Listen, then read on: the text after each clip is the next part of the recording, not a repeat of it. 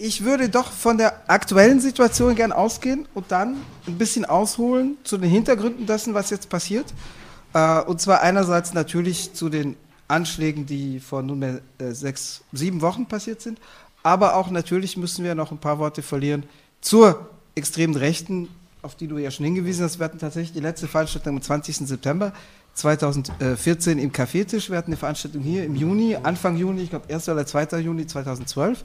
Ähm, und seitdem hat die Situation sich aber weiterentwickelt und zwar eher im dramatischen Sinne, was die extreme Rechte betrifft, wie du schon angedeutet hast. Die aktuelle Situation ist aber nicht nur durch diese innenpolitische Verschiebung, durch das wahlmäßige Anwachsen der extremen Rechten charakterisiert, sondern durch eine Verschiebung der gesamten Landschaft, in der äh, neue Blöcke sind, sind dabei, sich herauszubilden. Das große innenpolitische Thema ist markiert durch das, was durch die politische Klasse als Reaktion auf die Mordanschläge vom 13. November verkauft wird. Äh, das hat äh, zwei Hauptaspekte. Das eine ist, sind die äh, zukünftigen Bestimmungen zum Notstand, zum Ausnahmezustand und darüber hinaus, weil es darum gehen wird, einige Bestimmungen des Notstands auch in die sozusagen Normalgesetzgebung zu übernehmen, insbesondere was die, was die polizeilichen Vollmachten betrifft. Ich werde gleich was dazu zu sagen. Der zweite Aspekt, der aber im Vordergrund steht, äh, ist die Ausbürgerungsdiskussion. Es geht konkret um, die, äh, um das Regierungsvorhaben, um das Vorhaben, Verurteilten, und zwar im Zusammenhang mit Terrordelikten verurteilten äh, Tätern oder Tatteilnehmern oder Tatkomplizen oder Tatbeihelfern die französische Staatsbürgerschaft entziehen zu können. Diese Forderung ist keine neue Forderung, sondern eine, die bereits eine gewisse Karriere hinter sich hat, die aber immer wieder äh, je nach politischen Akteuren und Akteurinnen an andere Bedingungen geknüpft wird. Zunächst die Forderung, bei bestimmtem Verhalten, also insbesondere strafwürdigem Verhalten, Menschen, die eine zweite Staatsbürgerschaft besitzen, ihre französische Staatsangehörigkeit entziehen zu können, wird seit 15, 20 Jahren eifrigst vom Front National, also von der extremen Rechten, vertreten. Was ihn betrifft, äh, für ein sehr weites Spektrum von verurteilten Straftätern, das fängt schon bei relativ geringfügigen äh, Delikten an. Die Forderung wurde dann erstmals im äh, weiteren politischen Raum übernommen bei äh, der berüchtigten Brandrede, die der damalige Staatspräsident Nicolas Sarkozy ab 30. Juli 2010 in Grenoble hielt, dem Discours de Grenoble.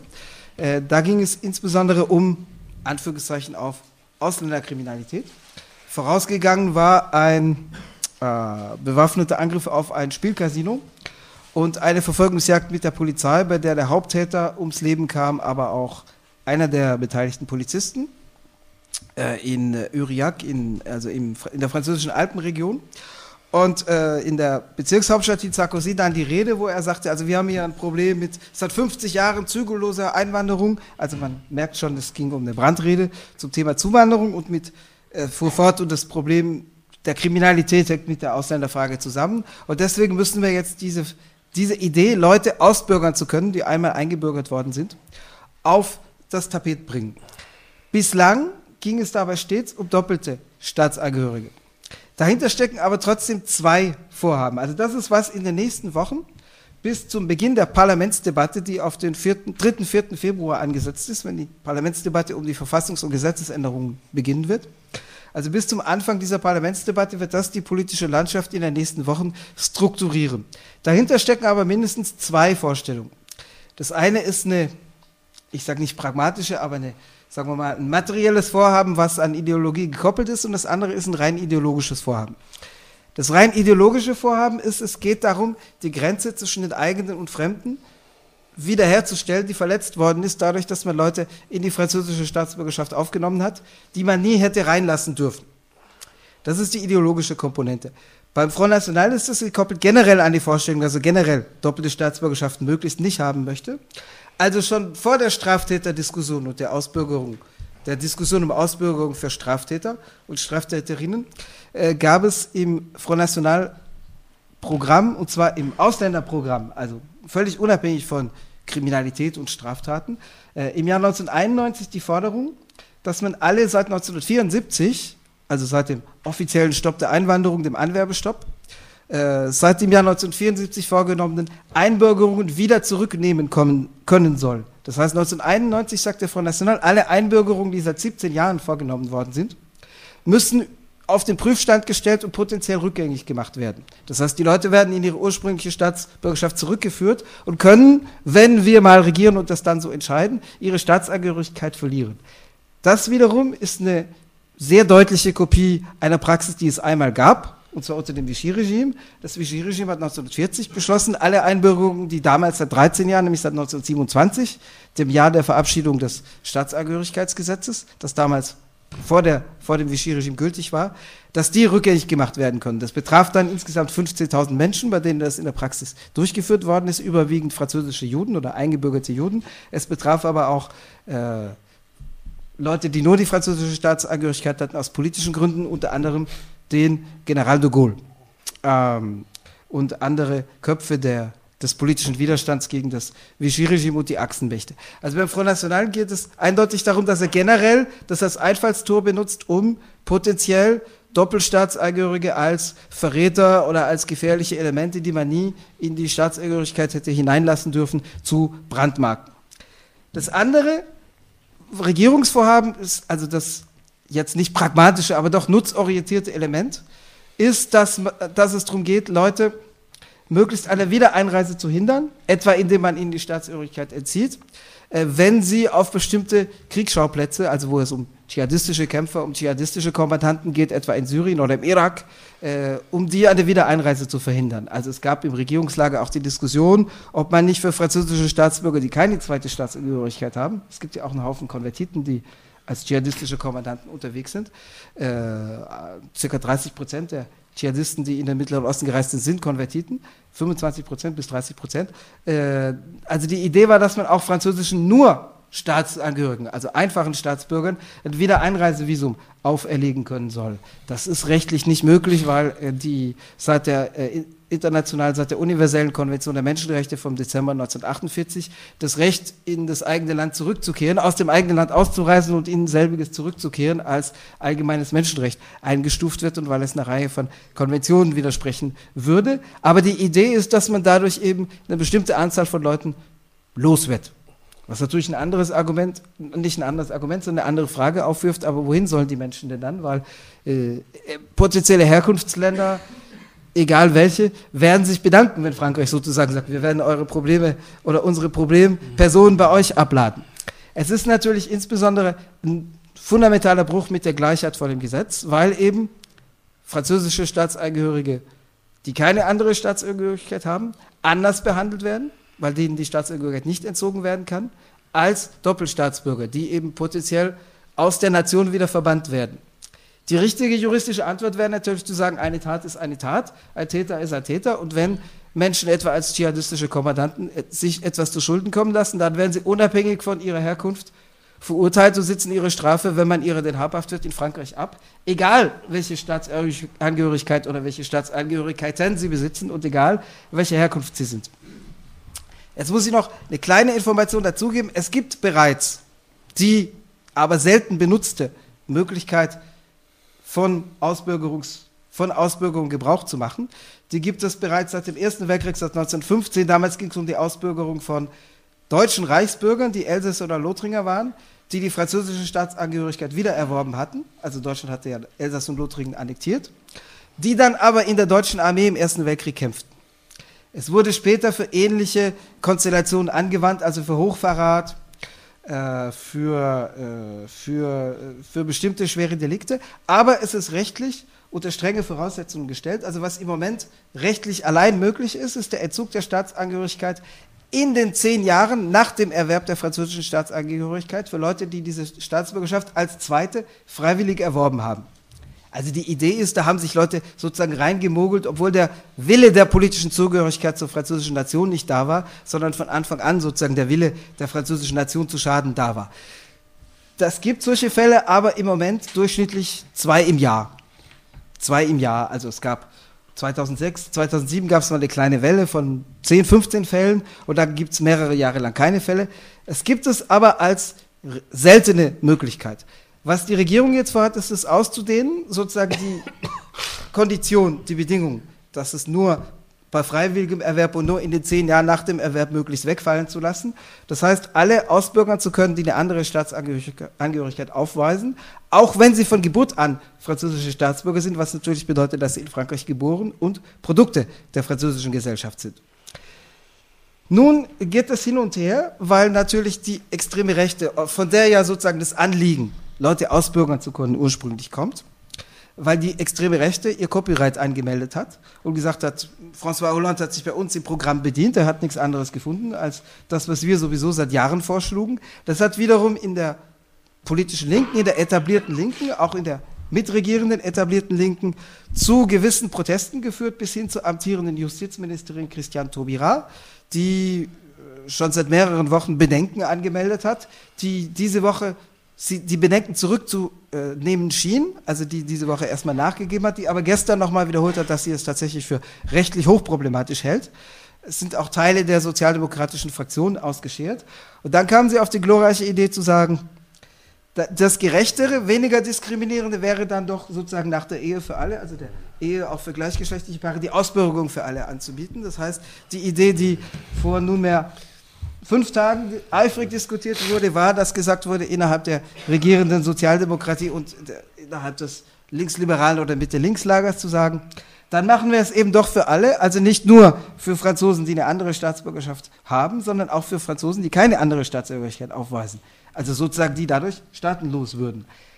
Das ist wiederum hochproblematisch, weil es gegen Normen des internationalen Rechts verstößt, unter anderem die Konvention von New York von 1961, äh, die von 38 Staaten, darunter Frankreich, ratifiziert worden ist, weil im internationalen Recht zahlreiche Texte dafür sorgen, dass es möglichst keine Staatenlosen geben soll.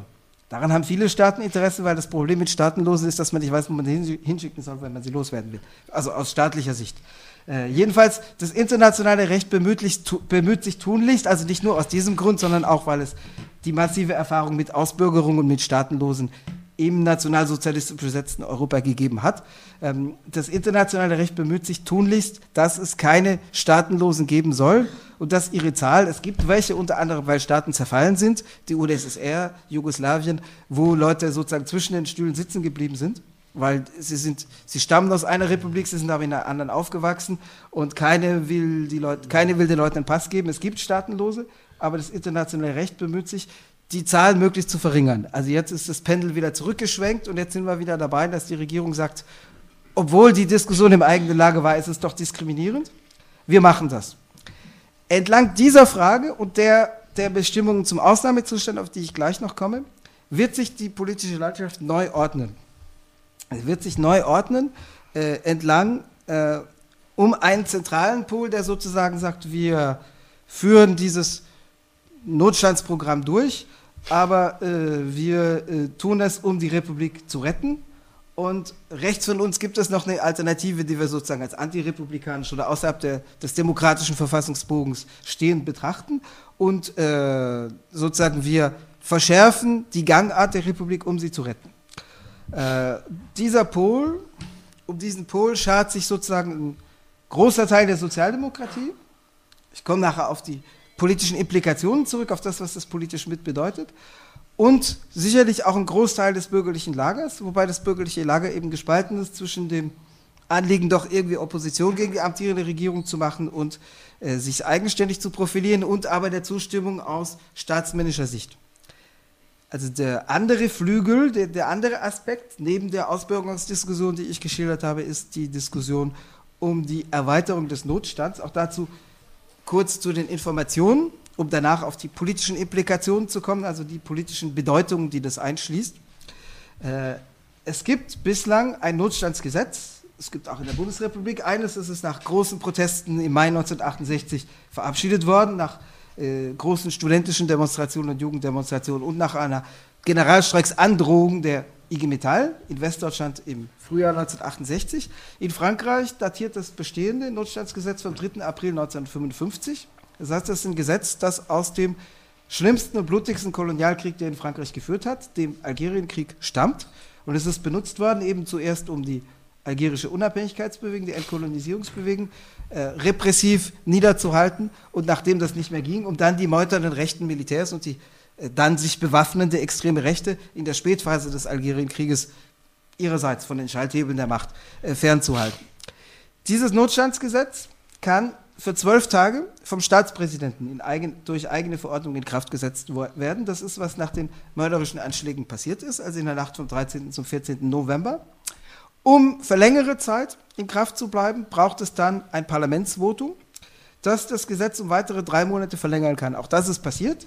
Die Nationalversammlung hat am 19. November, also am Donnerstag nach den Anschlägen, und der Senat des Oberhaus am 20. November abgestimmt und hat dann sozusagen ab dem 26. November, als das präsidiale Notstandsgesetz auslief oder die Notstandsverordnung auslief, drei Monate drangehängt. Das heißt, es läuft jetzt bis zum 26. Februar. Im Februar wird sich also die Frage stellen, ob der jetzt bestehende Notstand verlängert wird. Was beinhaltet diese Möglichkeit, den Notstand zu verhängen? Und wann ist schon davon Gebrauch gemacht worden? Er beinhaltet die Möglichkeit, zunächst außerhalb richterlicher Kontrolle, also ohne richterliche Anordnung, Hausdurchsuchungen bei Tag und bei Nacht äh, durchzuführen. Es wurde natürlich im Algerienkrieg aus politischen Gründen, also wie gesagt zuerst gegen Antikolonialisten und später gegen sich bewaffnete Rechtsextreme äh, durchgeführt. Äh, wir sind jetzt bei circa 3000 Hausdurchsuchungen ohne richterliche Anordnung, die seit, die seit Mitte November stattgefunden haben. Einige davon sicherlich bei Dschihadismus verdächtigen, allerdings in begrenzter Zahl, worauf die, eine andere Zahl hindeutet, nämlich die, dass es zwei, drei, bei 3000 Durchsuchungen zwei Terrorverfahren, also Terrorismusstrafverfahren gibt, die in diesem Zusammenhang eröffnet worden sind. 3000 Durchsuchungen, zwei Strafverfahren, die sich daraus ergeben haben. Die Durchsuchungen betreffen eine Reihe von anderen islamistischen Einrichtungen, die aber mit dem sich bewaffneten Dschihadismus nichts zu tun haben, sondern mit politischen Strömungen des Islamismus zusammenhängen. Also Muslimbrüder-Einrichtungen zum Beispiel, also die, es gibt in Frankreich eine Einrichtung, die UOIF, die Union des Organisations Islamique de France, die den Muslimbrüdern nahesteht, bestimmte Moscheevereine, also sicherlich Organisationen, mit deren politischer Ideologie ich wenig gemeinsam hätte und die ich nicht als progressiv einschätzen würde, die aber auch mit bewaffneter Kriminalität, mit Terrorismus im Sinne des Strafgesetzes nichts zu tun haben. Das wird aber darüber hinaus eingesetzt gegen andere Strukturen. Also zunächst äh, gibt es einfache polizeiliche Racheakte. Äh, es gab eine Durchsuchung, bei der, das ist durch die ganze Presse gegangen und nie dementiert worden, äh, also auf dem Innenministerium nicht dementiert worden, dass es so gelaufen sei. Es gab eine Durchsuchung in einem Frauenhaus, also für von vor, Ehemänner, vor ihren Ehemännern, vor familiärer Gewalt geflohene Frauen im Raum Versailles. Und die Polizei wurde gefragt, warum jetzt, also von den Einwohnerinnen, warum ausgerechnet hier eine Hausdurchsuchung zusammen äh, stattfindet, wo es doch angeblich um einen Zusammenhang mit bewaffnetem Islamismus gehe. Worauf die Polizei antwortete, wir sind im Notstand, wir machen, was wir wollen. Wir tun, was wir wollen. Notstand bedeutet für uns, wir tun, was wir wollen. Und genau das ist vielerorts auch passiert. Es gab also Durchsuchungen, wo wirklich keinerlei nachweisbarer Zusammenhang besteht mit äh, Dschihadismus oder auch mit Spielarten des Islamismus. Das betrifft manche Restaurants, also insbesondere von Moslems betrieben und als Halal, also was koscher für Juden ist, ist Halal für die Moslems, als Halal deklarierte Restaurants, äh, wo also auch dann äh, hinterher es die Möbel äh, etwas anders standen, um es gelinde auszudrücken, als vor Beginn der Hausdurchsuchung, wo die Türen eingetreten wurden, wo aber nichts an irgendeinem Tatverdacht im Raum stand und übrig blieb. Äh, es gab aber auch Hausdurchsuchungen, zum Beispiel in einem besetzten Haus in Ivry. Das ist in der südlichen Pariser Banlieue, also grenzt südlich an Paris an. Da ging es um anarchistische Elemente oder Ökoaktivisten, Ökoaktivistinnen, wie ja auch, was ebenfalls mit den Hausdurchsuchungen im Notstand verbunden werden kann, also der Verhängung von Hausarrest, äh, benutzt worden ist vom Staat als sozusagen Instrument, um die Proteste klein zu halten, wie ihr wahrscheinlich durch die deutschen Medien wisst, weil das ist auch mit am meisten durch die deutschen Medien gegangen. Es sind in zwei Dutzend Fällen, in 24 Fällen, äh, ist Hausarrest verhängt worden gegen Ökoaktivisten mit mehr oder weniger linksradikal im Hintergrund, äh, die äh, im Zusammenhang mit der Klimakonferenz, der COP21, die ja in Paris stattfand, von Ende November bis zum 12. Dezember äh, unter Hausarrest gestellt wurden, bis zum Ende der Klimakonferenz pünktlich, bis zum 12.12., .12., um sie natürlich an der Teilnahme oder an der Organisierung von Protesten zu hindern. Also da wurde nicht mal versucht, so zu tun, als ob ein Zusammenhang mit gewalttätigem Islamismus äh, bestünde. Das sind nicht die einzigen Dinge, die äh, der Notstand erlaubt. Er würde auch Pressezensur erlauben. Davon wird bislang nicht Gebrauch gemacht. Also die Mehrzahl der Presse ist ohnehin freiwillig auf der Linie, dass sie gesagt wird, die Regierung schützt doch die französische Bevölkerung und es ist auch notwendig, was gemacht wird. Es gibt auch Presseorgane, die kritisch berichten, darunter die, ich sag mal, linksliberale Qualitätspresse, Le Monde und Libération, die berichten sehr kritisch über solche Sachen, wie die, äh, über die ich jetzt berichtet habe. Äh, das, also es gab im Regierungslager Stimmen, die sagten, man hätte doch auch mal über Pressezensur nachdenken sollen, aber da, davon hat die Regierung bislang Abstand genommen. Das ist natürlich in Zeiten des Internets auch ein bisschen schwieriger materiell, als es im Algerienkrieg war. Also im Algerienkrieg ist zum Beispiel Le Monde, also Le Monde ist der linksliberale Qualitätszeitung, die man zum Beispiel mit The Guardian in London vergleichen kann, die man von ihrem politischen Standort ungefähr mit der Süddeutschen Zeitung vergleichen könnte. Also das Informationsniveau ist noch ein bisschen drüber, aber äh, Le Monde ist im Algerienkrieg 20 Mal beschlagnahmt worden, äh, wegen damals zu, also nicht genügend hoffähiger, hof, äh, hofgünstiger Berichterstattung für die, für die Regierung und für die Militärs.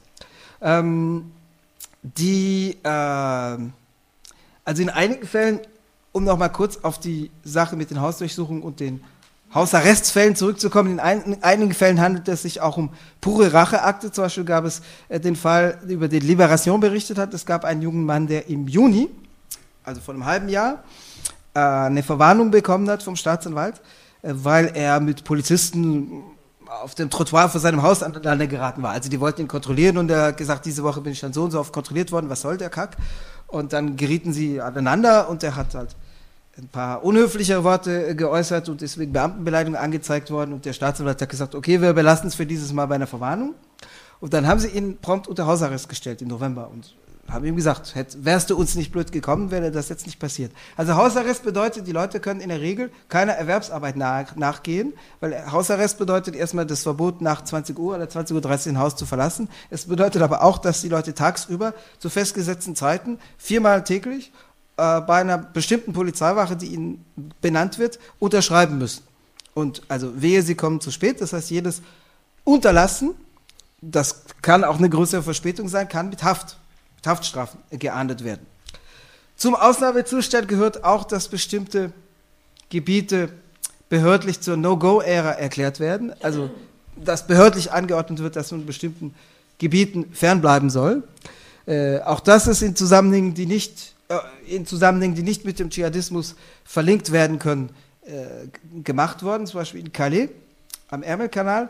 Äh, wie ihr wahrscheinlich wisst, gibt es in Calais größere informelle Durchgangslager für Migranten, die auf die britischen Inseln übersetzen wollen, weil sie besser Englisch als Französisch sprechen, weil sich rumgesprochen hat, dass das Asylanerkennungs Asylanerkennungsverfahren in Frankreich äh, sehr ungünstig äh, gestaltet ist. Also die Anerkennungsquote ist niedriger als in Deutschland äh, weil sie aus früheren britischen Kolonien kommen, weil sie Familie in England haben oder weil der Arbeitsmarkt so rechtlos, so relativ schutzlos abhängig beschäftigt in England sind, weil der Arbeitsmarkt neoliberal durchreguliert sind. So einfach ist es für, auch für illegalisierte Migranten, für sogenannte illegale Ausländer, also ohne Aufenthaltsdokumente, Arbeit zu finden. Deswegen, das ist auch ein Grund, warum Leute auf die britischen Inseln zieht. Es leben circa 10.000 Menschen am Ärmelkanal in informellen, slum-ähnlichen Barackenlagern. Das größte liegt in der Nähe von Calais mit 5.000 bis 6.000 Menschen. Äh, und äh, der Weg, also nicht der Weg, sondern die Straße, die Autostraße, die an diesem Lager vorbei in den Hafen führt, wurde im Dezember für eine No-Go-Ära unter Berufung auf den Ausnahmezustand erklärt. Das heißt, wer sich äh, widerrechtlich in dieses Gebiet begibt, muss mit Haftstrafen rechnen. Also wer sich zu Fuß dahin begibt, die Autos können weiter durchfahren, die fahren da auf die Fähren auf, aber wer sich zu Fuß, also die Migranten versuchen natürlich, sich in die LKWs reinzuschmuggeln, um übersetzen zu können. Wer sich zu Fuß äh, dort blicken lässt oder ein Fahrzeug anhält oder aus einem aussteigt, macht sich in entsprechender Weise strafbar durch, aufgrund, auf der Grundlage des Ausnahmezustands. Was nun die Regierung plant, sind zwei Dinge. Das eine ist, also das bestehende Arsenal soll nicht nur beibehalten, sondern ausgeweitet werden. Ausgeweitet in zeitlicher Hinsicht. Äh, also es war mal die Rede von der Ausweitung auf sechs Monate. Was sich im Moment eher profiliert, ist, dass der Ausnahmezustand ohne gesetzliche oder zumindest ohne verfassungsrechtliche Befristung verhängt werden können soll. Also die Verfassung, die die Grundlagen festlegt, deswegen heißt es in Deutschland Grundgesetz, soll keine zeitliche Befristung vorsehen. Also bisher ist der Notstand nur im einfachen Gesetz geregelt, durch ein Gesetz, durch ein Notstandsgesetz, wie es das in Deutschland auch gibt. Äh, und das soll aber in die Verfassung also in den Grundlagentext übernommen werden, aber ohne zeitliche Befristung. Das einfache Gesetz oder eine Verordnung sieht dann möglicherweise eine Zeitgrenze vor. Dazu kommen soll, dass wahrscheinlich, so sehen die Pläne im Moment aus, also die, die, die Textvorlage ist am 23. Dezember vorgestellt worden, natürlich kurz vor Weihnachten, weil zwischen Weihnachten und Neujahr politisch nicht viel passiert. Äh, der Staatspräsident und nicht mehr das Parlament soll über die ursprüngliche, über die anfängliche Verhängung des Ausnahmezustands allein entscheiden können. Und vor allem, oder nicht vor allem, aber zusätzlich sollen bestimmte Elemente aus dem Ausnahmezustand in den Normalzustand rübergeholt und übernommen werden. Insbesondere eben das Wegfallen von richterlicher Anordnung oder staatsanwaltschaftlicher Anordnungen vor Hausdurchsuchung. Das ist ein Arsenal, von dem ihr euch vorstellen könnt, was damit möglich ist und was in einiger Zeit damit möglich wäre, wenn keine nominal, keine formell sozialdemokratische Regierung, sondern eine sagen wir mal, eine Regierung mit rechtsextremer Beteiligung von diesem Arsenal Gebrauch machen würde. Da braucht man nicht viel Fantasie, um sich vorzustellen, dass die gegebenenfalls am gesetzlichen Instrumentarium, was vorhanden ist, aber was auch dabei ist, ausgearbeitet zu werden, überarbeitet zu werden, äh, dass sie an dem nicht mehr viel ändern müsste, sondern einfach, schlicht und einfach davon Gebrauch machen müsste. Das kann man sich ausmalen, dass es da auf juristischer Ebene keiner größeren Veränderungen mehr bedürfen würde, sondern nur einer Veränderung in der politischen Benutzung äh, gegen Widersacher, Kritiker, Opponentinnen und so weiter.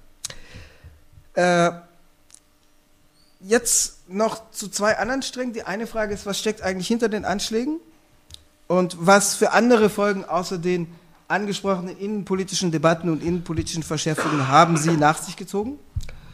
Und dann noch ein paar Worte zur extremen Rechten, die sich natürlich auch positioniert in dieser in dieser Phase. Also zunächst, was steckt hinter den Anschlägen? Es sind ja nicht die ersten Anschlagswellen äh, in Frankreich. Äh, also es gab 1985, 86 eine größere Anschlagswelle, die hing aber eher mit dem internationalen Kontext zusammen, nämlich mit dem Krieg zwischen den beiden Golfstaaten Irak und Iran, wo Frankreich anders als Westdeutschland oder die USA, die beide Seiten bewaffneten, wo Frankreich relativ einseitig den Irak unter Saddam Hussein ausgerüstet hat und gesagt hat, das ist das Bollwerk gegen den islamischen Fundamentalismus schiitischer Prägung im Iran und wo dann der Iran Attentate in Paris eingezettelt hat mit libanesischen Handlangern, schiitisch-libanesischen Handlangern, um Druck auf Frankreich auszuüben. Nehmen wir, lassen wir diese Welle mal beiseite, die auch schon starke innenpolitische Verschärfungen nach sich gezogen hat unter dem damaligen Innenminister Charles Pasqua 1986, weil diese Welle schon eher in den internationalen Kontext zu rücken ist. Äh, es gab ja aber späterhin bereits andere äh, Anschlagswellen, die eher einen teilweise innenpolitischen Kontext haben. Die erste, die heute weitgehend vergessen ist, weil jetzt alle von ein Jahr nach den Anschlägen auf Charlie Hebdo und den jüdischen Supermarkt reden. Das war ja gestern genau ein Jahr her. Also pünktlich gestern Mittag gab es auch einen Durchknaller, der meinte, mit einer Axt in, Polizei, in eine Polizeiwache im 18. Pariser Bezirk eindringen zu müssen und äh, schlauerweise in Anführungszeichen mit einer mit dem Sprengstoffgürtel auch noch falsch war, der eine Attrappe war. Äh, gut, aber äh, also es reden alle von den Anschlägen aus dem vergangenen Jahr. Es gab ja aber bereits eine teilweise von französischen Staatsbürgern durchgeführte Anschlagswelle in den Jahren 1995, 96, beginnend mit äh, dem Anschlag auf, die, auf den ROR, also die S-Bahn, wird man hier sagen, in Saint-Michel am 25. Juli 1995. Und es gab dann von Juli 1995 bis Dezember 1996 eine Reihe von Anschlägen die insbesondere auf öffentliche Verkehrsmittel zählten. Es gab zwei ROR, also S-Bahn-Stationen. Es gab einen versuchten Anschlag auf den Hochgeschwindigkeitszug zwischen Paris und Lyon. Es gab äh, einen Anschlag auf, in der Nähe vom Museum äh, Musée d'Orsay. Äh, äh und es gab dann nochmal einen Anschlag auf eine dritte S-Bahn, also ROR-Station im Dezember 1996. Das waren damals, also die Handlanger, die Ausführenden, waren junge Franzosen migrantischer Herkunft, die wiederum in, in den internationalen Kontext standen über damals über familiäre Beziehungen zu Algerien, wo damals Bürgerkriegszustand herrschte, also zwischen 1992, 93 und Ende der 1990er Jahre. Das heißt, äh, zu den in Algerien bewaffnet kämpfenden Islamisten gab es familiäre oder Bekanntschaftskontakte auf beiden Seiten des Mittelmeers. Also die Anstifter dieser Anschlagswelle waren auch die GIA, die bewaffneten islamischen Gruppen, die eben auf algerischem Boden damals kämpften und die das dortige Regime oder die umgekehrt Frankreich als Unterstützer des dortigen Regimes wahrnahmen. Das Ganze natürlich in einem Kontext der Erinnerung daran, wie Frankreich auch mal in Algerien Krieg geführt hat. Das heißt, es wurde auch versucht, etwa von den Islamisten zu reaktivieren, die Vorstellung, man führt gegen die fremde Besatzungsmacht Krieg, wo man dann das Regime mit Frankreich als der Kolonialmacht von gestern assimiliert oder in eine Reihe gerückt hat. Die Hintergründe oder die ausschlaggebenden Gründe dazu, dafür, warum es äh, dazu kommen konnte, waren aber nicht nur internationaler Natur, sondern auch innergesellschaftliche Natur. Ich mache das an einer Person fest, die eine Schlüsselfigur der damaligen Anschlagswelle war, nämlich Khalid Kelkal. Khalid Kelkal war ein damals 25-Jähriger, der äh, identifiziert wurde als Tatbeteiliger oder Verdächtigter, weil sein Fingerabdruck auf dem Klebeband war, das an der Bombe klebte, die im Hochgeschwindigkeitszug Paris-Lyon entschärft wurde. Er wurde dann gestellt und erschossen. Also auf der Flucht erschossen. Es gab dann Augenzeugen, die sagten, der lag aber schon am Boden verletzt und den hätte man auch anders unschädlich machen können. Dann haben sie ihn hingerichtet oder gekillt. Jedenfalls, der wurde dabei erschossen. Das geschah in der Nähe von Lyon, in einem Waldstück, am 29. September 1995. Also von nunmehr gut 15 Jahren.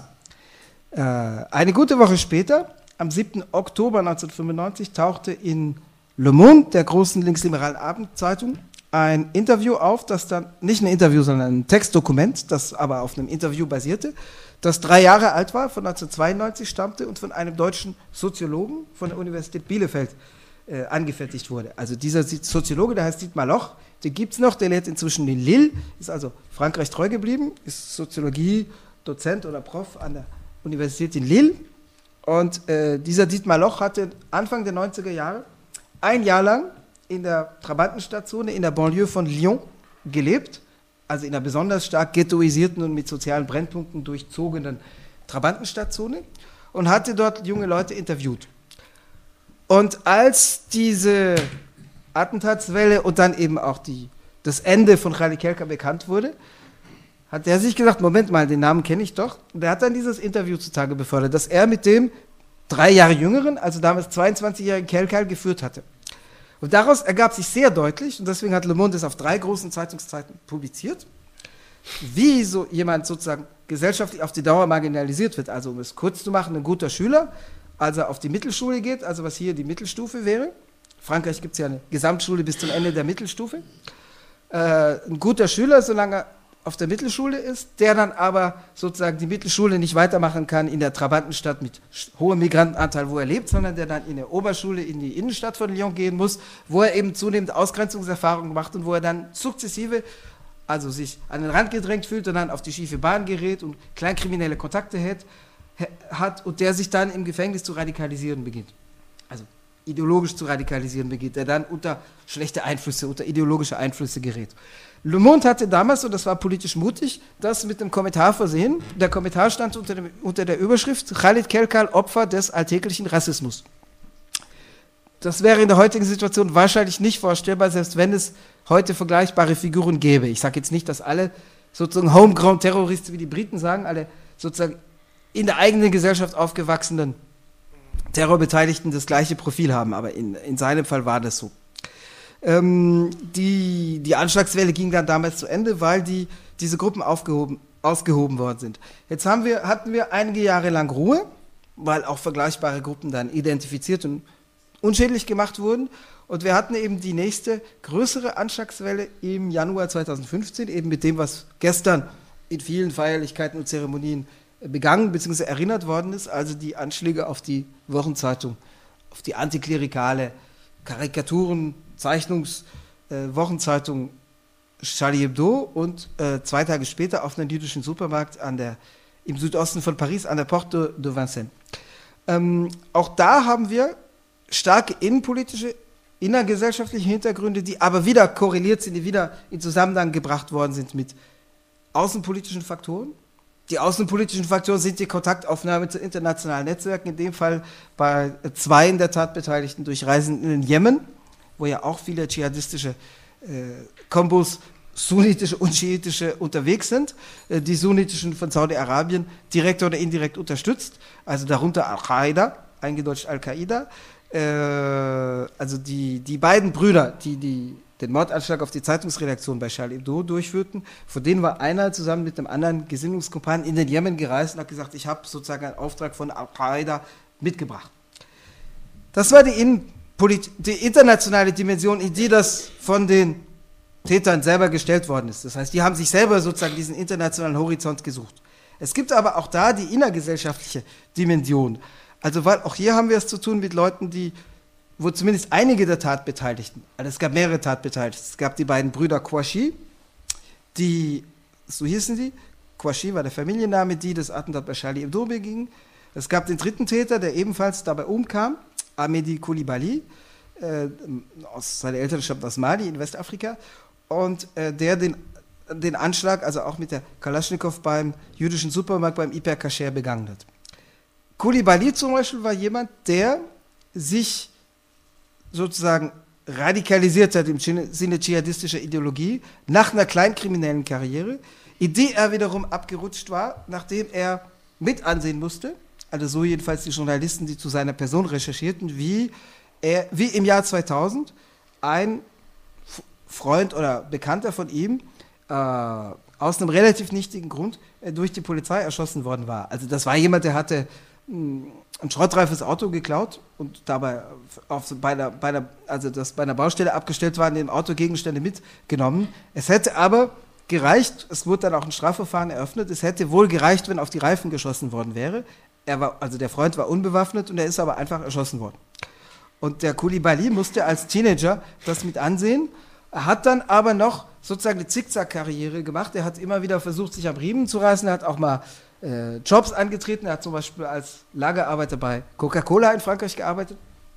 Er hat mal äh, bei einem Zusammentreffen zwischen jugendlichen Trabantenstadtbewohnern und dem damaligen Präsidenten, also Nicolas Sarkozy, äh, beim Präsidenten vorgesprochen und gesagt, es braucht mehr Jobs für die Jugendlichen.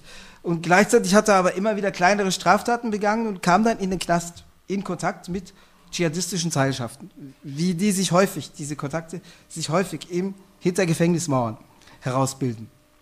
Auch die Kwashi-Brüder waren Leute, die eher von sozusagen von der Ausgrenzungserfahrung ausgingen. Die, das war eine besondere Konstellation. Das waren Heimkinder. Ihre Mutter hatte sich umgebracht, als der eine zwölf und der andere zehn war. Äh, und äh, die Mutter hatte fünf Kinder und war von, von ihrem Mann sitzen gelassen worden. Also das waren sozusagen eher soziale, von sozialen Problemen belastete Figuren, die sich dann aber radikalisiert hat, in dem Fall durch einen Prediger, Driss Jetou, der äh, in, in Paris eine kleine Sekte um sich scharte. Also in all diesen Fällen haben wir sozusagen gesellschaftliche, soziale und mit, Ausgrenz, Ausgrenzungs zusammen, äh, mit Ausgrenzungserfahrung zusammenhängende Faktoren, die aber zusammenkommen mit Kontakten, die in den internationalen Kontext gestellt werden, durch dschihadistische Gruppen, die eben sozusagen diesen Horizont bedienen, also die Idee, dass man für eine große Sache kämpft, äh, für eine weltumspannende Sache und so weiter.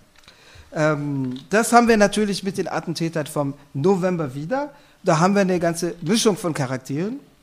Äh, da haben wir es vom abgestiegenen Mittelschichtskind aus der Banlieue, also aus der Vorstadt von Brüssel zu tun. Also die Attentäter vom November waren belgische und französische Staatsbürger. Da haben wir es mit abgestiegenen Mittelschicht, Mittelschichtskindern, deren Eltern eher gut verdienende belgische Marokkaner waren, zu tun, aber auch mit äh, sozusagen auch da von sozialem Abstieg und den sozialen Brennpunkten in den Trabantenstädten geprägten Figuren. Und wir haben es eindeutig auch mit Leuten zu tun, die ursprünglich für mehrere von ihnen einen völlig unreligiösen Lebenswandel führten. Das heißt, die eher durch den kriegerischen Mythos und die Vorstellung, das ist die radikale Alternative von Leuten, die entschlossen mit der Knarre gegen das Bestehende kämpfen, angezogen werden, als von irgendwie als religiös zu bezeichnenden Inhalten. Zum Beispiel bei einem der Attentäter wurde, äh, wurden äh, noch äh, stärkere Haschischspuren im Blut festgestellt, weil es ein Dauerkiffer, ein chronischer Kiffer war. Das ist jetzt auch nicht unbedingt ein islamischer Lebenswandel, auch wenn der Koran nicht vom vom Haschisch spricht, sondern nur vom Alkohol, den er unter Verbot stellt. Wobei, also nach orthodoxer Auslegung müsste unter das Verbot, sich zu berauschen, eigentlich auch das, das Kiffen fallen. Bei einer der Tatbeteiligten, die nicht an einem Attentat beteiligt war, aber die die Attentäter im Wissen darum, um wen es ging und um was es ging, versteckt hatte, äh, wurde Kokain, wurden Kokainspuren im Blut festgestellt. Also es handelt sich um die 26-jährige Hasna Aitbul Hassen, das war die Cousine von dem Oberchecker, der, aus, äh, der selber aus Brüssel kam, also die Cousine ist in Frankreich aufgewachsen, die vor fünf Jahren äh, in Süddeutsch, durch süddeutsche Diskotheken zog, als sie auf Berufspraktikum in Straßburg war, die eher äh, durch Cowboyhüte und größeren Alkoholkonsum auffiel, denn durch religiösen Lebenswandel. Also da haben wir es mit sozusagen gesellschaftlich entweder aufgeschmissenen Personen, die also keine Perspektive für sich sehen, oder mit zum Teil, nicht nur, aber auch mit Underdogs zu tun, die eben durch dieses Angebot, da sind Leute, die kämpfen entschlossen für was völlig anderes, die dadurch angezogen werden. Aber der sozusagen der, die Anziehung erfolgt nicht über Religion oder über Inhalte, die irgendwas mit Glauben und mit Transzendenz und dem Jenseits zu tun hätten, ursprünglich, sondern oder mit Relig also mit Spiritualität, sondern die erfolgt über die Vorstellung, äh, hier sind sozusagen die, die das ganz andere wollen. Die Faszination für dieses vermeintlich Radikale. Äh, es gab dann auch eine breitere, nicht nur Expertendiskussion, sondern Ex Diskussion in den Sozialwissenschaften, die in die Presse rüberschwappte. Äh, was, womit haben wir es zu tun? Und es gibt die Formulierung, die von mehreren Leuten, unter anderem Sozialwissenschaftlern Sozialwissenschaftlerinnen aufgegriffen worden ist, die es, glaube ich, relativ gut auf den Punkt bringt. Es ist eigentlich keine Radikalisierung von Islam, sondern es ist eine Islamisierung von einer bestimmten Radikalität oder was sich so will, also was sozusagen das, der große Angriff auf die Gesellschaft sein will. Aber natürlich schlägt die Ideologie auf die Form, die das annimmt, durch, weil wenn es eine materialistische Ideologie wäre, dann würde sie sich auch nach Sinn und Zweck dessen, was man tut, fragen und also nach Kräfteverhältnissen und nach dem, was es bringt. Wenn es jetzt aber eine Ideologie ist, deren Heilsangebot äh, nicht auf materialistischer Grundlage beruht, also auf einer Analyse von Gesellschaft und von Kräfteverhältnissen und wer will was in der Gesellschaft, sondern auf ihrem Zeug wie mit Gottes Hilfe rufen wir die Apokalypse herbei und nach der Apokalypse kommt das jüngste Gericht und die Gerechten werden sich erkennen. Äh, dann kommt es nicht mehr darauf an, was bewirkt es eigentlich, sondern dann zieht man natürlich alle möglichen Underdogs und auch alle möglichen Irren an. Also, beim, also ich glaube, bei den Kadern kann man nicht von klinischem Irresein sprechen, sondern die wissen, was sie tun, die haben aber eine fixe Idee. Es gibt aber auch einfach Halbirre, die davon angezogen werden. Also nehmen wir zum Beispiel den Fall von gestern. Also da ist ein Typ, ein 20-Jähriger, der geht mit einer Axt oder mit einem, es war ein größeres Fleischermesser, auf eine Polizeiwache zu und hat eine Sprengstoffgürtel-Attrappe. Damit muss er wissen, dass er erschossen wird, weil natürlich werden die Polizisten nicht riskieren, dass ihnen das Ding um die Ohren fliegt, wenn sie auf ihn zugehen. Nun ist das Ding aber kein wirklicher Sprengstoff, womit er sozusagen aus seiner Sicht wenigstens was anrichten könnte, sondern ist nur eine Attrappe, mit der er also nichts anrichten kann er hat in der, in, der, in, der, in der Hosentasche einen Fresszettel, auf den eine IS-Flagge, also die Flagge vom sogenannten Islamischen Staat gemalt ist, ein handgeschriebenes Bekenntnis des Treueschwurs zum Kalifen. Und das war sozusagen sein, sein, seine Verbindung zum, also zum, sozusagen zum großen weltumspannenden Kampf. Also man kann sich jetzt bei, was immer man von Strategien hält, die irgendwann irgendjemand auf der politischen Linken verfolgt hat, so irre Strategien es gab, was weiß ich, Leute, die glaubten, sie kämpfen als Guerilla in Westdeutschland gegen die Staatsmacht und die NATO, obwohl sie 20 Leute unter Waffen haben. Da wäre doch niemand auf die Idee gekommen, sozusagen selbst, auf selbstmörderische Weise auf die Polizeiwache loszugehen, sich da erschießen zu lassen, um nur irgendwie dann mit Hand nur mit dem auf, mit, per Hand gekritzelten Raffstern in der Hosentasche dabei auf einem Fresszettel. Also, da, also das ist sozusagen schon das nicht materialistische, sondern das das rein idealistische im philosophischen Sinne oder das Halbirre der, der Ideologie, die natürlich auf die Form, die das annimmt, durchschlägt.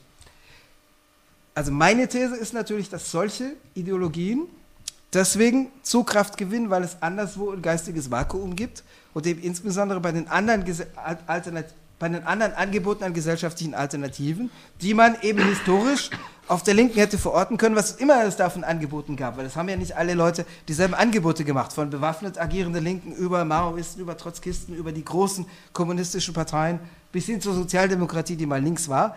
Da gab es ja sozusagen Orientierungsangebote. Davon ist aber ganz viel weggebrochen und kommt insbesondere auf die Leute in den sogenannten sozialen Brennpunkten und in Frankreich, wo es eine starke räumliche Segregation zwischen sozialen Gruppen gibt, in den Trabantenstädten, außerhalb der Ballungs- oder am Rande der Ballungszentren gar nicht heran, weil es dort kaum noch gesellschaftliche Organisierung oder einen Glauben an irgendwas gibt, sondern es gibt die geistige politische Lehre und dann gibt es dann solche zum Teil wahnwitzig daherkommenden Identitätsangebote und Aktionsangebote, die diese Lehre, die dieses Vakuum auffüllen. Die politische Lehre, und damit leite ich zum letzten zur letzten Ausführung über, zum letzten Strang über. Die politische Lehre wird natürlich nicht nur von solchen bewaffneten Endzeitsekten und apokalyptischen Bewegungen, wie der IS eine ist, ausgefüllt. Sondern auch für anderen Kräften und in der Mehrheitsgesellschaft ist es natürlich die identitäre, also mit Identitätsbezug argumentierende Rechte und extreme Rechte. Ich sage Rechte und extreme Rechte aus zwei Gründen. Das eine ist, in Frankreich unterscheidet man begrifflich relativ scharf. Also wenn man Rechte sagt, wenn man hier sagt, die Rechten haben das und das gemacht in Friedrichshain, dann meint man die Rechtsextremen, die Nazis. In Frankreich, wenn man sagt, die Rechte, dann spricht man von Wirtschaftsliberalen oder von Konservativen, dann spricht man von Nicolas Sarkozy. Wenn man die Rechten sagt, dann spricht man von solchen Leuten. Wenn man von Marine Le Pen zum Beispiel spricht oder von Stiefelfaschisten, die es auch gibt, dann sagt man die extreme Rechte. Genauso auf der Linken, wenn man sagt, die Linke, da meinte, früher, meinte man früher die Sozialdemokratie und die Kommunistische Partei. Äh, der Sozialdemokratie wird es jetzt immer schwieriger, angesichts dessen, was sie tut und auch was sie sagt. Äh, früher haben sie noch anderes getan als das, was sie Programme geschrieben haben. Inzwischen werden sogar die Programme äh, so angepasst, dass auch da nicht mehr viel Linkes drin ist. Ähm, aber gut, die KP, die es noch gibt, und ihre Verbündeten, also die Linksfront mit ungefähr zehn Mitgliedsorganisationen, die man ungefähr mit dem Bündnis, das in Deutschland die Linke heißt, vergleichen kann, äh, die kann man natürlich noch als links bezeichnen. Die haben aber aufgrund abnehmenden gewerkschaftlichen Organisationsgrads, aufgrund von Prekarisierung der Arbeit, aufgrund von Niederlagen, der Niedergang des sowjetischen Blocks und die Bilanz des sowjetischen Blocks war eine Niederlage für die Linke, die auf Frankreich sich stärker durchschlug als auf, auf Westdeutschland. Also weil in Frankreich die kommunistische Parteien Machtfaktor war, ein politischer Faktor, der 10, 15 Prozent der Stimmen bekam, was in Westdeutschland nicht die Entsprechung hatte. Äh, also sozusagen das, wie sich die, die, die Implosion der, des sowjetischen Blocks niederschlug, kann man eher mit der DDR vergleichen, mit der früheren DDR vergleichen, als mit Westdeutschland, was Frankreich betrifft. Aber sozusagen, das war eine Niederlage. Sowohl die Tatsache, dass das System niederging, als auch die historische Bilanz, die viele daraus gezogen haben. Die das Ende der progressiven Veränderungshoffnung, die mit der Sozialdemokratie verbunden waren, weil sie keine solche mehr bietet, ist auch eine Niederlage. Äh, das heißt, die Bilanz von Niederlagen sorgt natürlich auch dafür, dass die Linke diese Attraktivität als Veränderungsangebot in den Augen von vielen nicht hat. Also nicht von allen und ich sage nicht, dass das ein toter Hund und eine beendete Geschichte ist, überhaupt nicht. Ich gehöre auch zur Linken. Aber die Tatsache, dass es aus Sicht von vielen in der Gesellschaft so aussieht. Die Frage stellt sich oft anders, oder die Frage stellt sich regelmäßig anders, wenn die Sozialdemokratie in Frankreich in der Opposition ist und wenn sie eine Regierung ist. Die Frage stellt sich deswegen natürlich anders, weil die Sozialdemokratie in Phasen, wo sie in der Opposition ist, wie zuletzt von 2007 bis 2000, äh, von 2003 bis 2012, von, zwei, von 2002 bis 2012, äh, in Phasen, wo die Sozialdemokratie in der Opposition ist, wie zuletzt von 2002 bis 2012, also unter der Regierung Raffarin und de Villepin und dann unter Sarkozy als Präsident, äh, kann die Sozialdemokratie natürlich gewerkschaftliche Bewegungen, viele soziale Protestbewegungen in gewisser Weise einbinden, weil sie selber als Oppositionskraft einen gewissen Widerspruch zu dem, was an Verschlechterung der sozialen Lebensbedingungen durchgeführt wird, formuliert. Das war zuletzt so im Herbst 2010 bei der großen, bei der bislang bis im Januar 2016, wo wir sprechen, letzten größeren und durchschlagenden sozialen Bewegung, die es in Frankreich gab. Das war die Abwehrbewegung gegen die inzwischen, muss man sagen, vor, vorletzte regressive Rentenreform. Vor, vorletzte, weil es gab noch zwei danach äh, und die letzte unter sozialdemokratischer Regierung. Ähm, die Sozialdemokratie gibt aber diesen Raum notgedrungen auf, wenn sie regiert Zumindest wenn sie in einer Weise regiert, die eben keine progressiven Veränderungen mit sich bringt. Und was man seit 2012 konstatieren muss, ist, dass die Regierungsära, also der beiden Regierungen unter Präsident François Hollande, zuerst unter Jean-Marc Ayrault, 2012 bis 2014 und dann unter Manuel Valls als Premierminister, dass sie nicht nur keinerlei progressive Veränderungen gebracht hat, bis auf eine, die homosexuelle Ehe, also die Öffnung der Ehe für gleichgeschlechtliche Paare, aber bis auf die eine gab es nicht nur null progressive Veränderungen, sondern es gab regressive Veränderungen, die sich die wirtschaftsliberale konservative Rechte bis dahin nicht mal getraut hat. Der Pakt für Verantwortung, eine Idee, die äh, François Hollande in seiner Neujahrsrede äh, 2014, also vor genau zwei Jahren, vorgelegt hat, heißt 50 Milliarden Euro Geschenk an die Unternehmen pro Jahr ohne nachvollziehbare Gegenleistung. Also natürlich, es wird gesagt, das wird die Beschäftigung fördern und Ausbildung fördern, aber es sind keinerlei Bedingungen dran geknüpft. keine Bedingungen. Okay, die konservative Rechte hat das so nicht gemacht, aber sie sagt jetzt, wenn wir dran wären, dann wären es nicht mehr 50 Milliarden, dann wären es 100 Milliarden, also weil sie natürlich irgendwo rechts dran vorbeiziehen muss. Äh, in einer solchen Phase öffnet sich natürlich, auf Französisch sagt man, der Boulevard öffnet sich, also sozusagen die breite Straße geht auf in dramatischer Weise für andere vermeintliche Oppositionskräfte, auch wenn die wiederum nichts Progressives an sich haben, wie insbesondere die extreme Rechte. Also sozialdemokratische Regierungsphasen waren für die extreme Rechte in Frankreich oft günstig. Die extreme Rechte hat sich natürlich beibehalten als starke gesellschaftliche Kraft, auch unter Rechtsregierungen, wie zwischen 2002 und 2012. Aber starke Durchbrüche sind oft unter sozialdemokratischen Regierungen erfolgt. Der erste Mitte der 80er Jahre. Der erste landesweite Durchbruch des Front National waren die Europaparlamentswahlen am 17. Juni 1984. Frankreichweit 11 Prozent. Davor gab es lokale Wahlerfolge, die ersten im Jahr 1983, insbesondere in Dreux, 80 Kilometer westlich von Paris im September 1983. Aber der große, erste große Durchbruch war im Juni 1984. Äh, damals hat sicherlich sozusagen das, das, das, das Vakuum, das die Sozialdemokratie eine Regierung damals schon hinterließ, was aber noch nicht vergleichbar war mit dem jetzigen, äh, mitgenutzt. Allerdings eher der Gestalt, dass das linke Lager in der Gesellschaft paralysiert war, gelähmt war und dass das rechte Lager sich radikalisiert hat. Also dass eigentlich das konservative Lager sich radikalisiert hat. Also damals hatten wir es eher damit zu tun, dass bisherige konservative Wähler sich radikalisierten und nach weiter rechts gingen. Das ging zum Teil über ideologische Radikalisierungsprozesse, es ging aber zum Teil auch über materielle Prozesse. Es gab zum Beispiel einen Niedergang der traditionellen Mittelklassen, Kleingewerbetreibende, Kleinunternehmer, die im Zusammenhang mit in den 80er Jahren in Frankreich noch existierende Landflucht und also Entvölkerung kleinerer Städte mit, im Zusammenhang mit Kapitalkonzentration, im Zusammenhang mit zunehmender auch europaweiter, europaweitem Wettbewerb unter die Räder gerieten die vorher konservativ wählten, die aber, weil ihnen ihre wirtschaftliche Existenz verloren ging, sozusagen nach einer neuen politischen Heimat suchten.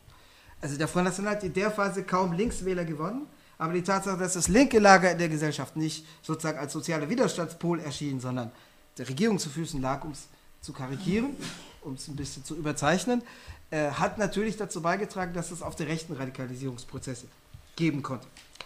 Äh, in der Phase hat dazu die Sozialdemokratie, oder vielleicht nicht die Sozialdemokratie, aber ihr oberster Anführer, der alte Machiavellist, der alte zynische Machtpolitiker François Mitterrand, eine Strategie gewählt, wo er sagte, ein bisschen Radikalisierungsprozess auf der Rechten ist doch gar nicht verkehrt.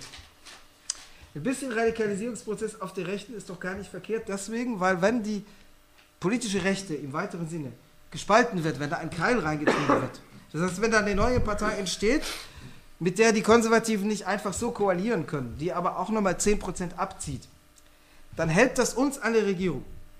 Sein späterer Premierminister, äh, Pierre Bérégovoy, der Anfang der 90er Jahre Premierminister war, der kurz nach seinem Abtritt aus der Regierung Selbstmord begangen hat, aber auch aus anderen, aus persönlichen Gründen. Äh, Pierre, Be Pierre Bérégovoy hat das mal auf die einfache Formel gebracht mit dem Front National bei 10%, sind wir für 30 Jahre an der Macht. Hat nicht ganz funktioniert, aber gut. Ähm, das hat sich also auch dergestalt niedergeschlagen damals, dass es wirklich Einflussnahme auf die damals noch stark staatsgelenkten Medien gab. Insbesondere, also was natürlich heute, wo es 100 Fernsehkanäle gibt, nicht mehr vergleichbar ist. Aber damals gab es drei Fernsehkanäle, öffentlich-rechtliche. Der erste private war TFA 1987. Und äh, François Mitterrand hat, das ist nachzulesen, äh, Anordnung gegeben an öffentlich-rechtliche Fernsehanstalten, Jean-Marie Le Pen muss eingeladen werden. Im Namen des Pluralismus. Äh, und das hat unmittelbar seine Auswirkungen gehabt. Zum Beispiel Jean-Marie Le Pen, also er wurde erst in Nachrichtensendungen, in Abendnachrichten eingeladen, zum ersten Mal im September 1982, aber die, die Schlüsselstunde war am 13. Februar 1984. Es gab damals eine politische Talkshow im französischen Fernsehen, die ganz zentral war. Die hieß L'heure de la vérité, die Stunde der Wahrheit.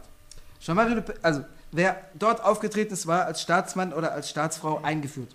Jean-Marie Le Pen wurde dorthin eingeladen, am 13. Februar 1984. Und ähm, in einem Buch, was im vorletzten Jahr, inzwischen im vorvorletzten Jahr, 2013 erschienen ist, zur Geschichte des Front National, wo die beiden Autoren, auch äh, Dominique Albertini ist einer der beiden Autoren, auch äh, ehemalige hohe Parteifunktionäre äh, interviewen konnten. Da haben die eindrücklich geschildert, wie die Funktionäre erzählen, wir wurden am Tag nach dieser Fernsehsendung aus dem Bett gerissen, da klingelte das Telefon früh morgens, weil da standen die Leute 200 Meter Schlange, um dabei zu treten. Weil natürlich Jean-Marie Le Pen dadurch eine Glaubwürdigkeit und eine Statur gewonnen hatte. Also es gab sozusagen wirklich politische Weichenstellungen, die dahin führten, zu diesem Durchbruch. Und jetzt behaupte ich, ein zweiter Durchbruch hat stattgefunden in den Jahren seit 2012, weil der Front National war auf einem Sockel angelangt, den er permanent oder fast permanent mit kleineren Unterbrechungen beibehielt, seit Mitte der 80er Jahre, von zwischen 10 und 15 Prozent. Das war das Niveau, das der Front National bis zu Anfang dieses Jahrzehnts hatte. Also es gab zwischendurch mal einen Einbruch Ende der 2000er Jahre von nunmehr sieben, acht Jahren. Äh, aus überwiegend hausgemachten Gründen, weil Jean-Marie Le Pen es nicht schaffte, die Nachfolgefrage zu entscheiden, weil er nicht abtreten wollte, als es schon lange zu spät war für ihn, noch glaubwürdig in irgendeine Zukunft zu repräsentieren, weil er schon an die 80 heranging. Äh, also Jean-Marie Le Pen hat zu spät die Bühne geräumt. Das heißt, seine Partei hatte eine offene Nachfolgefrage, für die es scheinbar keine Lösung gab. So sah es vor acht Jahren aus. Und dann kam die wunderbare Möglichkeit, die ja dann auch die Nachfolge ermöglicht hat, die dynastische Nachfolge durch seine leibliche Tochter. Obwohl sie nicht in allen Fragen auf derselben Position steht wie er. Ähm, in dieser Phase hat damals das konservative Lager, geführt von neu gebündelt und gesammelt durch Nicolas Sarkozy, es geschafft, tatsächlich eine erfolgreiche Abwerbung rechtsextremer Wähler zu betreiben, auch indem Sarkozy symbolische Angebote gemacht hat. Eines war, im Wahlkampf, sagte er, im Wahlkampf vor der Wahl Ende April, Anfang Mai 2007 in zwei Wahlgängen, sagte er am 8. März 2007, ich werde, wenn ich gewählt werde, ein Ministerium für nationale Identität schaffen. Für Einwanderung und nationale Identität. Was er dann auch geschafft hat. Das hat es dann drei Jahre lang gegeben, dann haben sie es wieder abgeschafft, weil es auch nichts bewirkt hat, auch, also auch nichts gebracht hat. Äh, und viele ideologische Schaumschlägerdebatten gebracht hat, dieses nationale Identitätsbrimborium. Ähm, ein anderes war, es gab einen bekannten Slogan des Front National, der hieß äh, La France aime la ou quitte la. Frankreich liebe es oder verlasse es. Das war im Übrigen eine Adaptation, eine Übernahme eines Slogans, der aus den USA kam. Das Original heißt America love it or leave it. Amerika verlasse es oder liebe es. Das war ursprünglich ein Slogan, der so viel hieß wie geh doch rüber, wenn es dir nicht, hier nicht passt.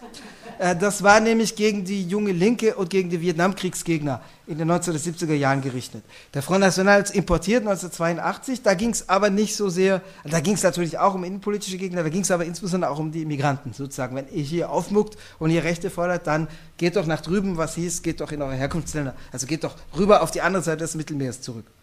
Äh, Nicolas Sarkozy hat ein Jahr vor der Präsidentschaftswahl im April 2006 ein längeres Interview äh, mit Le Monde, hat Le Monde ein längeres Interview gegeben, wo er mit ein paar Füllworten zwischendurch denselben Slogan übernimmt. Also er sagt dann, das Front National Slogan lautet, wenn du Frankreich nicht liebst, sollst du es verlassen. Und Nicolas Sarkozy sagt in dem Interview, diejenigen, die Frankreich nicht lieben, sollten sich nicht genieren, es dann doch lieber zu verlassen. Also dasselbe mit ein paar Füllwörtern aufgefüllt. Ähm, also es gab diese Angebote. Das heißt, es gab zwischendurch mal so eine Hohlphase, die dann aber überwunden war, nachdem die Nachfolgefrage geklärt war und Marine Le Pen wieder sehr in die Offensive ging, Anfang der 2010er Jahre. Nun haben wir aber einen Durchbruch, wo von einem Sockel, der bei 15 Prozent lag, aufgesattelt worden ist, aufgestockt worden ist auf einen Sockel, der jetzt bei 25 Prozent liegt. Also 25 Prozent der Leute, die an Wahlen teilnehmen, weil gleichzeitig die Stimmenbeteiligung auch gesunken ist, weil insbesondere viele frühere Wähler und Wählerinnen der Linksparteien den Urnen lieber fernbleiben, weil sie sagen, da ist sowieso nichts für uns dabei. Das hat natürlich zu tun mit der Politik, die, äh, die das Regierungslager betreibt. Und da ist das Regierungslager jetzt dabei, umzusatteln. Damit komme ich zum Schluss, weil was versucht das, die jetzige Exekutive, also das jetzige Regierungslager? Ich vermute, auch wenn das nicht so schwarz auf weiß geschrieben und nachweisbar bei François Mitterrand, bei François Mitterrand ist es nachweisbar. Die Sachen, dass er Jean-Marie Le Pen gezielt ins öffentlich-rechtliche Fernsehen, das damals ein Monopol hatte, hat einladen lassen und damit seine Statur aufgebaut hat. Das ist bewiesen, die Texte gibt es, die Zeugenaussagen gibt es, es gibt ein ganzes Buch drüber, das heißt À la main droite de Dieu, auf, äh, zur rechten Hand Gottes. Das ist 1984 erschienen von drei Autoren. Da geht es um den Aufstieg von Jean-Marie Le Pen und da gibt es ein ganzes Kapitel zu dem, was Mitterrand da veranlasst hat und warum. Mit den Zitaten, mit den Zeugenaussagen, das ist alles bewiesen. Also im Moment gibt es nicht so die eindeutig nachweisbaren Zeugenaussagen, die auf dem Tisch liegen, aber es ist relativ klar, dass der rechteste Flügel der Sozialdemokratie und der jetzige Premierminister Walz kommt vom rechtesten Flügel, der war Kandidat zur Primärwahl, also dem, was in den USA die Primaries sind. Es gab so eine Kandidatenkür bei der Sozialdemokratie vor der Präsidentschaftswahl. 2007 gab es sie und 2012 wieder. Die fanden ein halbes Jahr vorher statt. Und da gab es sechs Kandidaten, Kandidatinnen zur Auswahl, um dann die Präsidentschaftskandidatur zu übernehmen. Und Walz war der Rechtsaußen unter diesen Kandidaten und hat 5%, nur 5% bekommen. Wurde dann aber von Hollande zum Regierungschef aufgebaut. Zuerst zum Innenminister, dann zum Regierungschef. Das war der Rechtsaußen der Sozialdemokratie, der damals schon gesagt hat, das mit dem Sozial, oder äh, formell heißt die Partei ja noch Sozialistische Partei, das mit dem Sozialismus, das lassen wir doch mal lieber, weil diese, diese, dieser Begriff ist antiquiert und entspricht doch gar nicht der heutigen Situation. Und was verbinden wir denn überhaupt an Vorstellungen und Versprechen damit? Also er hat gesagt, man sollte sich lieber als Demokraten bezeichnen, wie die US-Demokraten. Und er hat auch schon mehrfach als sein politisches Vorbild Clemenceau erklärt. Äh, Clemenceau war Premierminister im Ersten Weltkrieg war zuvor schon ein paar Mal äh, Minister vor dem Ersten Weltkrieg. Clemenceau ist aber nun nicht jemand, der aus den Reihen der Sozialdemokratie kommt, sondern Clemenceau ist jemand, der auch streikende Arbeiter hat schießen lassen in den Jahren 1902, 1903, nee, 1906, 1906, als die Sozialdemokratie Sturm gelaufen ist gegen ihn. Also das ist der jetzige sozialdemokratische Premierminister, der sich auf so eine Figur beruft. Ähm, Walz träumt also von einem nachhaltigen Umbau der Sozialdemokratie. Dem widersprach aber bislang die Struktur der Partei, wo ja doch Leute die eher soziale oder ökologische Anliegen haben, die noch wählten und zum Teil noch Mitglied waren und wo es halt einfach auch eine Parteiprogrammatik gab. Jetzt, in der jetzigen Situation, sieht Walz und sieht der harte Kern der, jetzt, der jetzigen Regierungsmacht die, die Gelegenheit, den großen Umbau voranzutreiben, das heißt, sich wirklich aus dem, was aus ihrer Sicht Plunder der Vergangenheit ist, zu verabschieden und einen neuen politischen Polen, ein, neu, ein neues politisches Zentrum rauszulösen. Ähm, das eine ist natürlich das, um, das thematische Umsatteln. Also äh, die Sozialdemokratie wurde 2012 mit überwiegend sozialen und wirtschaftspolitischen Versprechungen gewählt. Das Ergebnis ist bekannt. Die große Diskrepanz zwischen dem, was die Wählerschaft sich erhoffte und dem, was gemacht wurde. Äh, das hat sie aber immer noch mit sich rumgeschleppt, weil sie auch kein alternatives Programm hatte. Die Sozialdemokratie kann nicht antreten und sagen, wir haben jetzt ein lupenrein wirtschaftsliberales Wahlprogramm. Dafür gibt es schon Parteien, die ein solches haben. Jetzt satteln sie um. Jetzt sprechen sie nur noch von innerer Sicherheit. Der bestgewählte Regionalpräsident, es gibt 13 neue Regionalpräsidenten, es gab früher 22 französische Regionen, jetzt gibt es noch 13, da sind einige zusammengeschlossen worden. Fünf davon sind Sozialdemokraten. Der bestgewählte ist der Kriegsminister, Jean-Yves Le Drian. Der hat über 41 Prozent in der Bretagne bekommen, obwohl er keinen Wahlkampf gemacht hat, weil er nicht vor Ort war, weil er gesagt hat, ich muss den Notstand hier verwalten und außerdem die Eingriffe in Mali und in Syrien. Davon habe ich jetzt nicht geredet, weil man nicht alle Fässer aufmachen kann, aber können wir auch in der Diskussion drüber reden, wenn Sie möchten. Und äh, da war nichts mit. Also erstmal ist er gar nicht aufgetreten regional im Wahlkampf, sondern es stand nur sein Name und damit seine Aura als Kriegsminister auf dem Zettel. Und dann war da nichts von irgendwie sozialem Programm, ökologischen Programm, demokratischen Reformen. Nada. Niet. Nichts. Rien. Sondern gewählt wurde die Figur des Notstandsverwalters. Das ist, worauf Walz auch stark umsattelt. Also die Neujahrsrede von François Hollande war auch stark. Also Thema Nummer eins war Terrorismus, innere Sicherheit und Notstand und was man jetzt macht und was für Maßnahmen jetzt kommen. Thema Nummer zwei war noch ein bisschen die Arbeitslosigkeit. Da ging es aber auch eher darum, die Leute müssen endlich wieder schaffen. Wir geben denen eine Fortbildung und dann sollen die Leute gefälligst in den Arbeitsmarkt. Also was vom Sozialen noch bleibt, ist, Gerhard Schröder hat es mal genannt, sozial ist, was Arbeit schafft. Soll er nicht den Nazis erzählen, die haben auch Arbeit geschaffen, aber was für welche, aber gut. Ähm, das ist noch übrig geblieben vom Sozialen. Die Leute sollen schaffen. Äh, die Leute sollen arbeiten. Aber, äh, also natürlich nicht, dass Arbeitslosigkeit jetzt ein Wunschzustand wäre, das will ich damit nicht sagen, um Gottes Willen. Äh, beziehungsweise das Ausbleiben von Einkommen ist der, das Unglückliche am Zustand. Ähm, jedenfalls, das ist das Profil. Das zweite ist, dass Walz aber gleichzeitig sagt, aber gleichzeitig bin ich ja auch der Verteidiger der Republik. Also erstmal gegen die äußere, innere Bedrohung mit den Dschihadisten. Da bin ich aber auch der Verteidiger der Republik gegen die extreme Rechte, weil Walz ganz stark die Linie, auch mit viel moralischem Pathos, ausfährt, die sagt, die oder wir, die Faschisten oder wir. Womit er auch die Linke ein bisschen in Haftung nimmt, um zu sagen, wenn ihr hinter uns, hinter uns euch nicht schart, dann bekommt ihr die Faschisten. Äh, das ist gekoppelt, eine Bündnisstrategie, eine Bündnis auf Dauer zu bauen mit der konservativen Rechten. Das ist ja auch durchexerziert worden bei den Regionalparlamentswahlen. man kann darüber diskutieren. Also man kann sagen, aus der Not heraus, wenn eine sozialdemokratische Liste zurückgezogen wird, wie es in zwei Regionen passiert ist, in Nordostfrankreich und in Südostfrankreich, damit nur noch die Konservative bleibt gegen die rechtsextreme Liste, damit die rechtsextreme nicht gewinnt. Weil wenn es drei Listen sind, reicht, genügt die relative Mehrheit, die hätte der Front National bekommen können. Wenn es zwei Listen sind, ist die absolute Mehrheit erforderlich, die konnte er nicht bekommen, das ist zu schwer. Selbst die NSDAP hat keine eigene absolute Mehrheit geschafft, äh, in anderen Krisenzeiten. Ähm, also man kann das pragmatisch, punktuell diskutieren. Aber Manuel Valls diskutiert das nicht punktuell, sondern er macht aus der Not eine Tugend und sagt, das ist die Strategie. Sozusagen, wir sammeln das republikanische Lager um uns. Die Konsequenz ist, also nicht nur die Konsequenz, weil Walz das so will, sondern weil die objektive Situation so ist, dass die konservative Rechte potenziell an die Spaltungslinie gerät. Nämlich die Spaltungslinie, die alt ist, die Frage stellt sich für diese 30 Jahren, wie haltet ihr das mit dem Front National? Der Unterschied zu vor 30 Jahren ist, dass ein wachsender Teil der Konservativen tatsächlich bereit wäre, über den Schatten zu springen und dieses Bündnis zu machen. Das wagten sie nicht. Vor, vor 20, 30 Jahren war das Tabu der damalige Präsident Jacques Chirac, was immer man ihm vorwerfen kann, und sein Premierminister Alain Juppé, was immer man dem auch vorwerfen kann, die sagten 1996 eindeutig, mit dem Front National geht gar nichts, das ist eine rassistische Partei, das ist eine faschistische Partei. Faschistisch haben sie nicht gesagt, sie haben gesagt, eine rassistische Partei, eine antisemitische Partei und eine xenophobe Partei, da geht nichts. Punkt. Darüber diskutieren wir nicht. Das ist vorbei. Für einen wachsenden Teil der Konservativen ist es vorbei. Das heißt, die Bruchlinie, die sich möglicherweise andeutet, ist, jemand hat es mal verglichen, mit, da gibt es noch zwei Parteien, zwei Blöcke wie in den USA, die Republikaner und die Demokraten. Nur, es waren zwei Blöcke, die Republikaner und die Faschisten. Das ist sozusagen die Aussicht, das, was Walz will.